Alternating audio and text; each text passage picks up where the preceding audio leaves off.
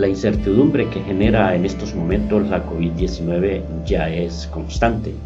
En el plano personal no se pueden realizar eh, proyectos a futuro. A nivel de Estado tampoco se puede planificar políticas económicas en tanto no se estabilice la pandemia o los contagios se reduzcan. Esto no es una proyección, sino que es una realidad palpable.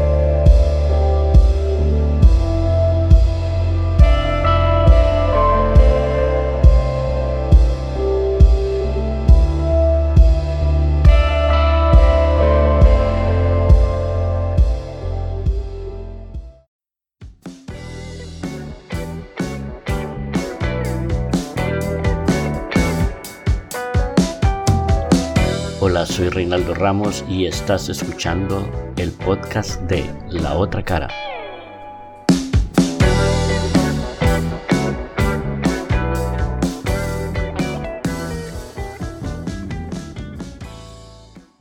La pandemia de la COVID-19 continúa dando que hablar alrededor del mundo.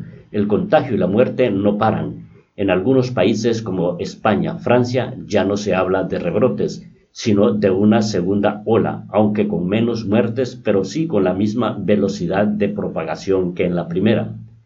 Después de un confinamiento duro y severo de la población para contener al virus y descongestionar las unidades de emergencia de los hospitales, los gobiernos no parecen que hayan buscado estrategias para contener una anunciada nueva ola de transmisión del virus, es decir, del ensayo-error o de la experiencia adquirida en la primera fase no se obtuvo lecciones, porque la pandemia ha sido tratada con criterios políticos, mientras que las recomendaciones científicas han caído en oídos sordos.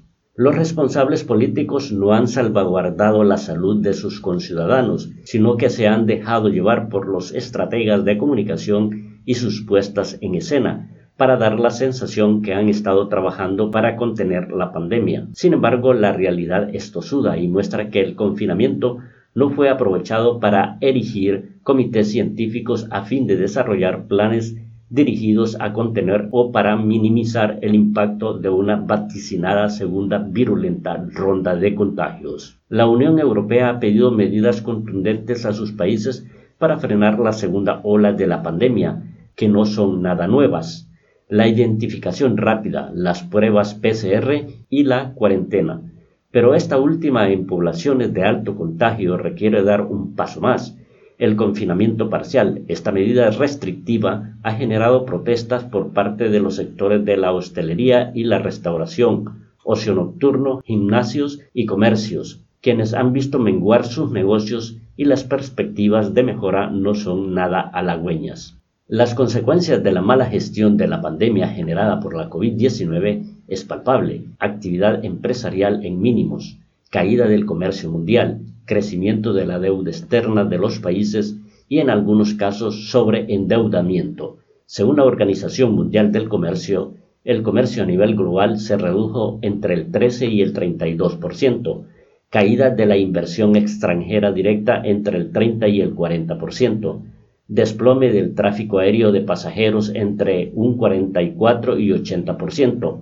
Estos datos son recientes y muestran que la anunciada recuperación de la economía en V es un sueño deseado del inconsciente, pero al despertar caes en la cuenta que no ha sido así. La contracción de la economía a nivel global es tangible y la misma puede empeorar si la pandemia no es controlada y si la guerra comercial entre China y Estados Unidos persiste si los tratados de libre comercio continúan en retroceso y si el nacionalismo económico coge músculo.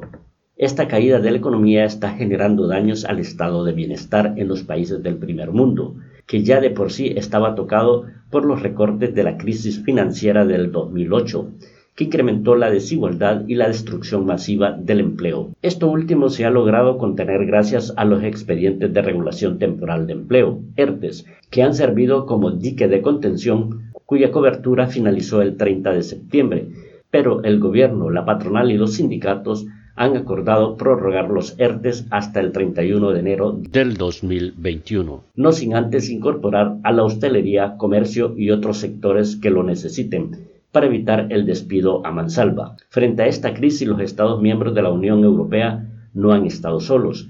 La respuesta por parte de la Unión ha sido contundente al aprobar un plan presupuestario plurianual ambicioso y la emisión de deuda comunitaria para contrarrestar a esta. Con ello, la Unión demostró capacidad de reacción ante un ente desestabilizador excepcional como lo está haciendo el coronavirus COVID-19.